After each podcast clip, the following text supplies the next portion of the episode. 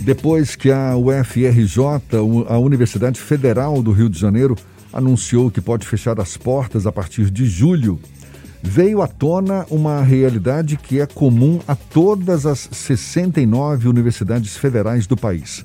O corte de mais de 1 bilhão e 900 milhões de reais no orçamento para 2021, segundo apontado aqui pela Associação Nacional dos Dirigentes das Instituições Federais de Ensino Superior, corte que compromete o funcionamento das universidades.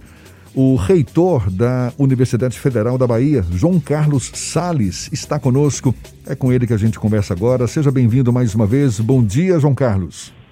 Bom dia, Jefferson. Prazer estar com vocês. Prazer todo nosso. Qual a situação financeira da UFBA hoje? Pelo menos numa situação mais confortável do que a Federal do Rio de Janeiro? Veja, a situação de todas as universidades é muito grave. O, a UFRJ é a maior universidade, tem uma dívida já acumulada há algum tempo, né, registrada há algum tempo, certamente as contas dela é, são muito significativas. Mas a situação é semelhante em todas as universidades, sobretudo nas maiores, como, como é o caso da Universidade Federal da Bahia, que é uma grande universidade do Brasil.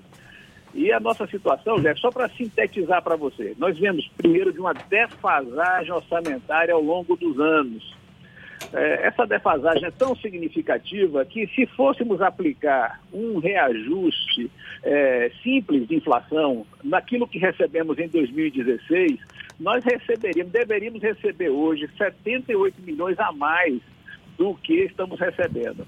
E o que é que nós estamos recebendo comparando com o ano passado?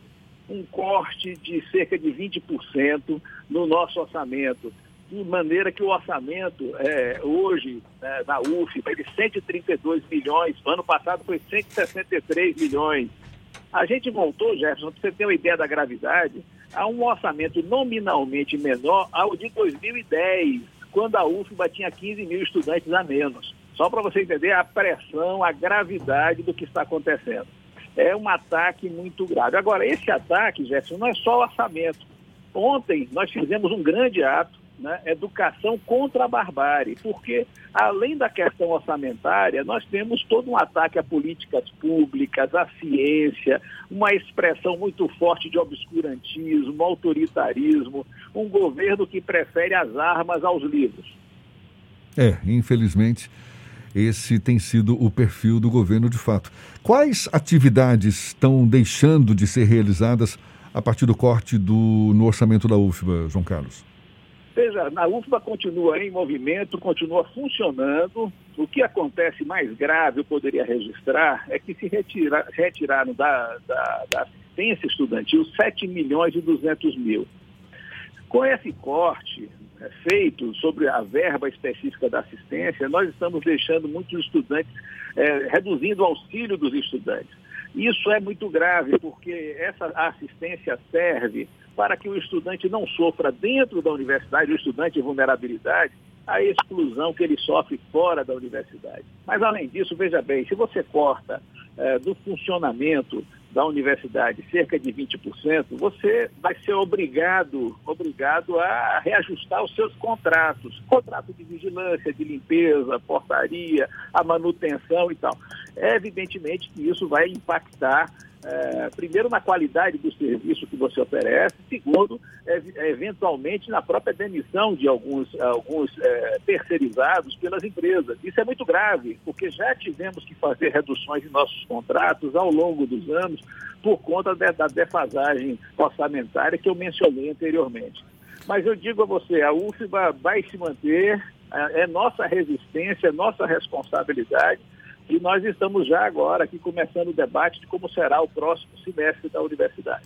Professor, desde o ano passado, as universidades também enfrentam um novo momento que é a questão da pandemia, com aulas remotas e uma adaptação a esse processo de aulas sem, semipresenciais. Algumas, alguns cursos que têm aulas práticas podem até ter, mas a maioria dos cursos tem aulas remotas. Como é que está esse processo de adaptação?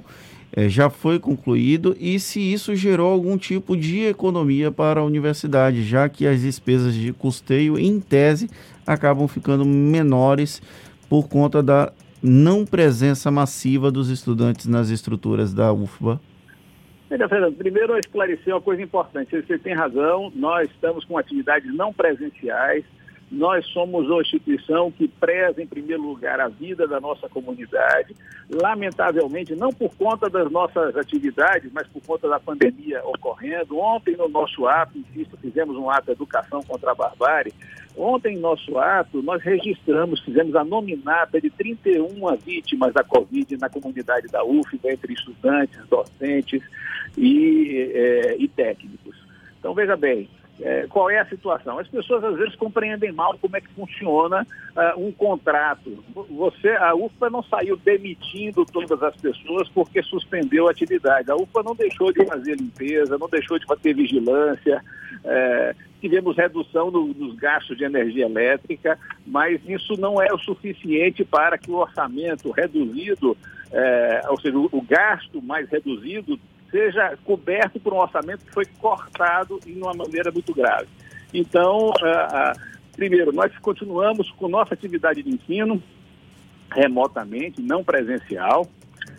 Chegamos a aprovar várias medidas, assim, várias possibilidades de atividades presenciais, mas com o agravamento da pandemia, até essas foram suspensas. Agora estamos analisando a retomada de alguns componentes práticos ou teórico-práticos mas sempre é importante dizer aqui para vocês, sempre prezando as orientações sanitárias e garantindo a segurança de nossa comunidade. O senhor acredita que com o atual orçamento da Universidade Federal da Bahia, é possível que haja uma demanda por suspensão das atividades por conta da falta de recursos ou isso não está no horizonte da universidade por enquanto? Isso não está no horizonte, eu já disse e repito. Você, acho que Fernando, é importante frisar isso. A UFBA vai resistir, vamos sofrer, vamos atravessar um deserto. Teremos dificuldades de fazer é, de estar com aquele, com aquele tipo de recurso que é necessário para a qualidade da instituição pública. Nós nos distinguimos de outras instituições porque nós não somos uma fábrica de diplomas, não somos um conjunto de salas de aula que oferecem diplomas. Nós temos pesquisa, nós temos extensão e ensino entrelaçados. Então, nesse sentido, nós sofreremos, porque não teremos todos os editais, não teremos todas as condições, mas não pararemos. A pesquisa é uma das questões que está em ataque, em franco ataque pelo governo federal com a não disponibilização de recursos para esses itens. Como é que está esse setor dentro da Universidade Federal da Bahia hoje, professor? A situação é delicada no seguinte sentido, há um sucateamento é, da, da infraestrutura. Em que sentido? Você cortou aquela rubrica no orçamento chamada de investimento, de capital com a qual você compra equipamentos, faz obras. Né? Se é assim, você sabe muito bem, os equipamentos de informática têm uma obsolescência programada, você precisa renovar esses equipamentos. E assim por diante, ou seja, a infraestrutura do parque universitário em geral, federal, tem sofrido bastante. Mas além disso, veja, temos tido cortes de bolsas, bolsas de pesquisa. Agora, recentemente, das 3 mil e, e tantas bolsas da, é, de doutorado e pós-doutorado do CNPq, perdoe, uh, aprovadas, apenas 13% vão ser implementadas. Isso dá uma, uma solução de continuidade terrível né, na, numa pesquisa que é sempre algo de longa duração. Pessoas se afastam, muitos deixam o país, pessoas é, acabam comprometendo estudos que são, estão sendo desenvolvidos ao longo de décadas. É uma situação muito grave, meu caro, muito difícil que nós estamos vivendo e por isso é que nós estamos sempre nos mobilizando no sentido de dizer conhecimento sim, ignorância não. Pois é, João Carlos, a, as universidades federais aqui no Brasil, historicamente, têm a fama de serem as melhores universidades do país. Claro que há muitas universidades estaduais, particulares também com muito prestígio, mas esse sucateamento da educação, essa política que desmonta a educação no Brasil, isso pode ser capaz de reverter o status das universidades federais em geral, capaz de fazer com que elas percam esse protagonismo no cenário da educação superior? Eu, eu diria que se isso se prolonga, se nós não voltamos à condição de que você tenha governos que respeitem e valorizem as universidades, esse é um cenário previsível. Ou seja, um cenário até.